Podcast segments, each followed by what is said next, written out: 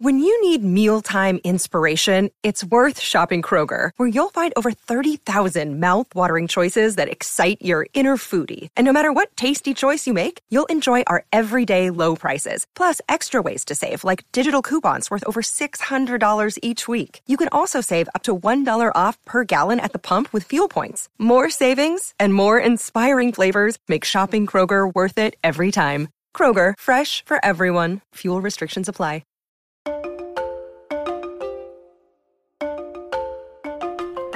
Buenos días a todos, soy Víctor Abarca y estás escuchando Expreso con Víctor, el podcast diario sobre tecnología, tecnología que importa y cultura digital. Y bien, mientras Intel se está remangando para aumentar la producción de chips, el Parlamento Europeo redacta una ley que en principio podría acabar con la utilización de información más personal para el uso comercial. Google, Meta o Amazon serían de las principales compañías afectadas.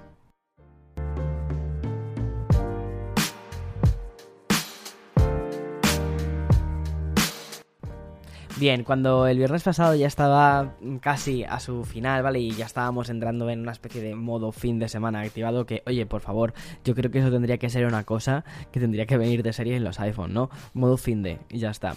Bueno, pues Intel lo que hizo fue anunciar la construcción de lo que, según ellos, definen como la ubicación de fabricación de silicio más grande del planeta. Vamos, en otras, en otras palabras, lo que han hecho ha sido crear una instalación para fabricar chips. Chips de forma más y que mm, los van a hacer en, bueno, los van a construir en Ohio y esta base va a tener un coste de 20 mil millones de dólares. Cuando lo tengo que leer un par de veces, ¿vale? Porque ha sido como, espera, espera, espera. Víctor, ¿es correcto lo de los 20 mil? Sí, es correcto. 20 mil millones de dólares. Bueno, como te estaba diciendo a lo largo de estas últimas semanas o incluso meses, todos los expertos dicen que la crisis de los componentes eh, mm, se va a ir más allá del 2022 y algunos algunos analistas están diciendo que podremos eh, tener una mm, cosa más normal a partir de el 2023, 2024. Entonces, por estos motivos, muchísimas compañías han visto eh, obligadas a cambiar un poco sus estrategias y a depender menos de mercados exteriores. Otras, por ejemplo, como ha sido el caso de Intel, lo que ha hecho ha sido eh, tener una actitud muchísimo más proactiva y también muy decidida y decir, venga, vamos a hacerlo todo en casa, vamos a hacerlo en, Estados Unidos. Y como te decía, este, el propio CEO de la compañía ha definido la instalación de semiconductores que van a hacer en Ohio como la más grande del planeta, hasta el punto de que van a, de que van a necesitar emplear hasta, hasta 3.000 personas, lo cual es... Pues es un alivio para Ohio, la verdad.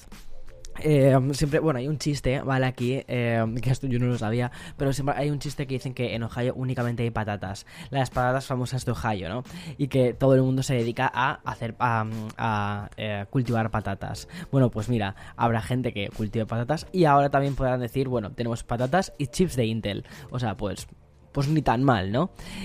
Los planes iniciales marcan que la construcción comenzaría este año y a finales del 2025 ya estaría todo esto.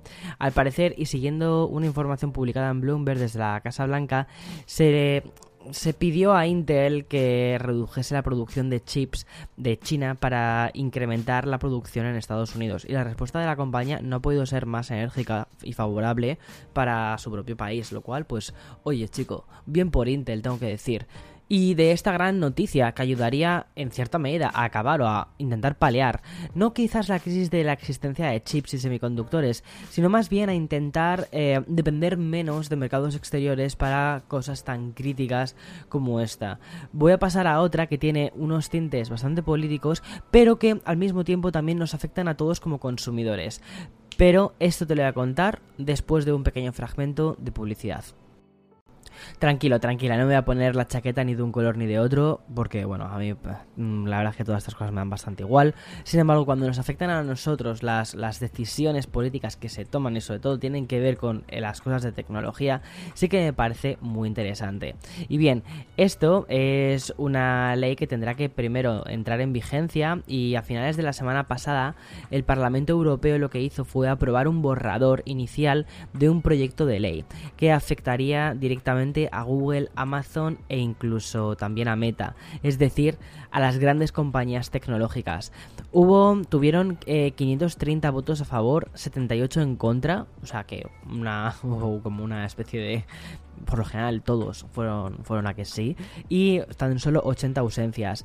Y la futura ley de servicios digitales lo que va a hacer es prohibir a ese tipo de compañías a utilizar información confidencial basada en la raza, en la religión o la orientación sexual para utilizarla en anuncios segmentados, en anuncios dirigidos.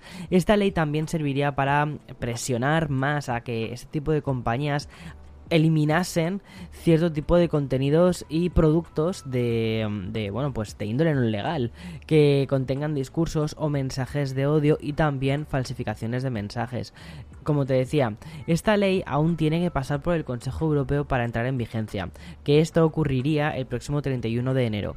La normativa es muy similar al proyecto de ley que se presentó que presentó el Partido Demócrata en Estados Unidos, ¿vale?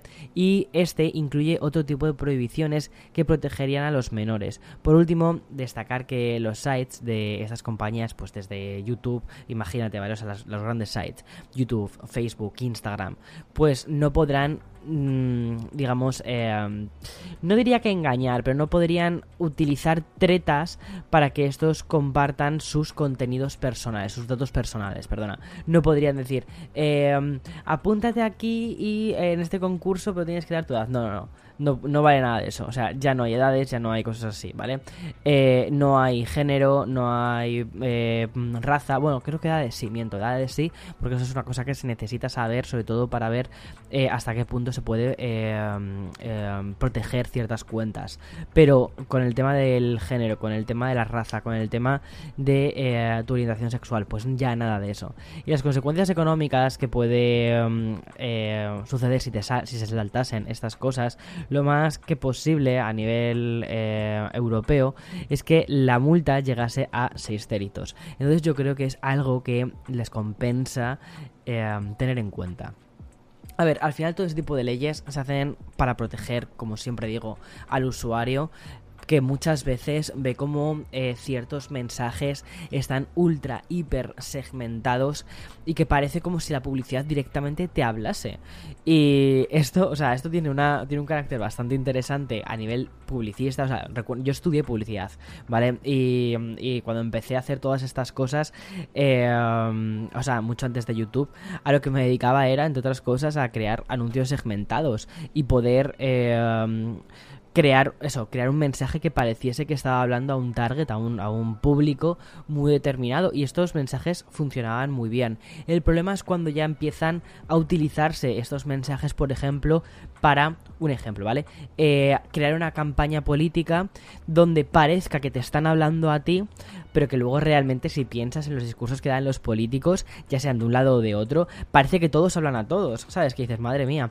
Pero claro, cuando no miras, cuando estás tú delante de tu pantalla, lo que parece es que te están dando un mensaje súper, súper específico. Y dices, oh, mira, este político se está interesando por mí, oh, mira, este... Y luego realmente, o sea, todos sabemos lo que realmente pasa, ¿no? Que chao y hasta luego, una vez que, se ganan las cosas.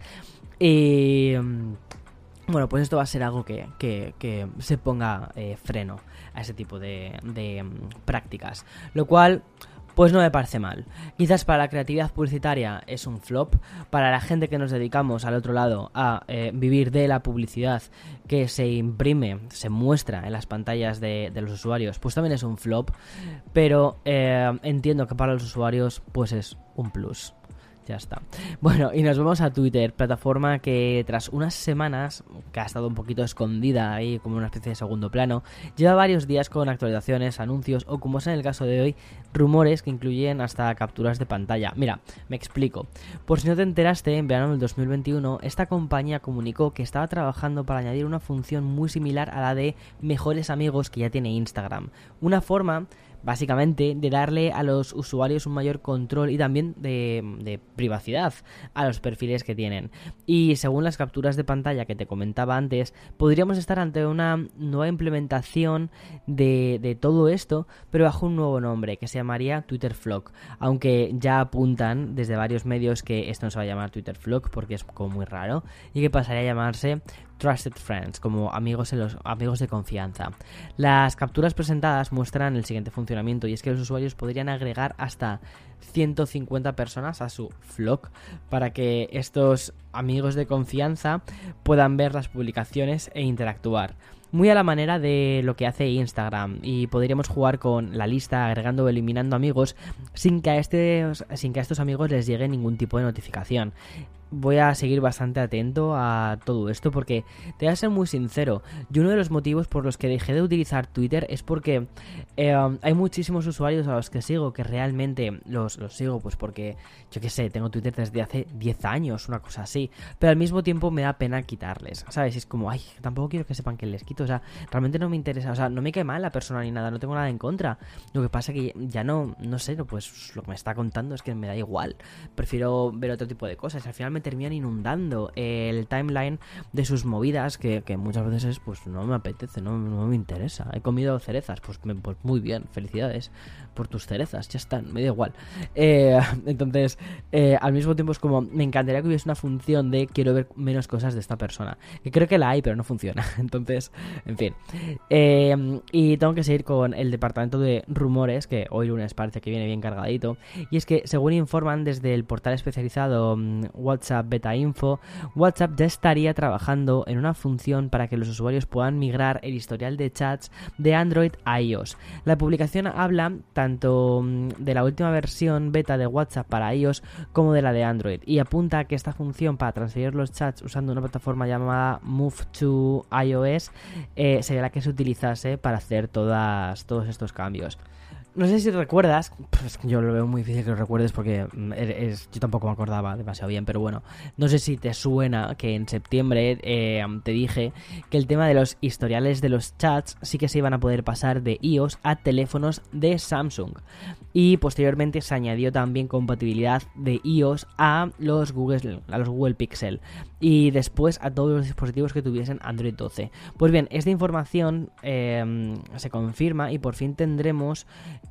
Em, el paso de los chats, pero en sentido inverso.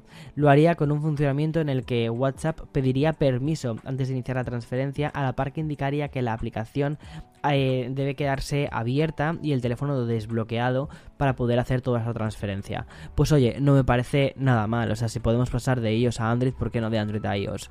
Pues chicos, bienvenidos. Y para cambiar un poco ya este expreso y, y, cerrarlo, que es un expreso de lunes y ya parece casi un expreso doble, te cuento la encuesta publicada en, Interpret que está relacionada con los NFTs. La compañía Interpret creó hace un tiempo un panel llamado Good Gamer Group, eh, como el, el, grupo de los, de los buenos jugadores, y aglutina básicamente a 24.000 jugadores y usuarios de videoconsolas. Y en la última encuesta que realizaron y que mm, tomaron una muestra de un grupo de 5.000 personas, se les preguntó sobre su relación con los NFTs. Y los resultados fueron muy claros. Dijeron el 56% de los usuarios de Xbox, PlayStation y, y PC mostraron un claro interés por ganar NFTs a través de los juegos. Es decir, mira, imagínate que estás jugando a, yo qué sé, eh, te iba a decir al FIFA, ¿vale? Y te sale eh, un jugador o lo que sea. Bueno, pues estos eh, jugadores, estos como tipo cromos, bueno, pues pudieran ser NFTs no está nada mal. Ampliando la respuesta, lo que vemos es que el hecho, por ejemplo, de ganar NFTs les produciría un mayor interés que la propia recolección o la venta o incluso el intercambio. Simplemente ganar NFTs, como acumular, acumular. Además, un 45% de estos encuestados expresaron que ganar NFTs mientras juegan les ayudaría a pasar más tiempo jugando a estos títulos. Y ya, como una nota aclaratoria, Interpret comunicó que no incluyó a los usuarios de Nintendo Switch en esta lista y tampoco a los usuarios de juegos de dispositivos móviles. ¿Cuál es el motivo? Porque consideran que estos usuarios no están familiarizados con el tema de los NFTs. Pues lo siento, pero no creo que sea cierto. Creo que hay muchísimos usuarios de Switch que, efectivamente eh, sí que saben perfectamente lo que es un NFT. Pero bueno, en fin. Eh, quizás porque van a un público más joven o más casual, no lo sé. Quizás decidieron quitarlo. Pero bueno, en fin, hasta aquí el expreso de hoy lunes 24 de enero del 2022. Bueno, ya por fin estoy diciendo 2022 de forma eh, natural porque estas semanas atrás creo que en algunos se me escapó decir 2021. Pero no me digas que no te suceda a ti un poco lo mismo, que durante los primeros eh, semanas del año, incluso meses, estás diciendo todavía el año anterior. Bueno, en fin, que tengas un feliz resto del día y tenemos toda la semana por delante, así que veamos a ver qué nos depara esta semana. Feliz semana, chao chao.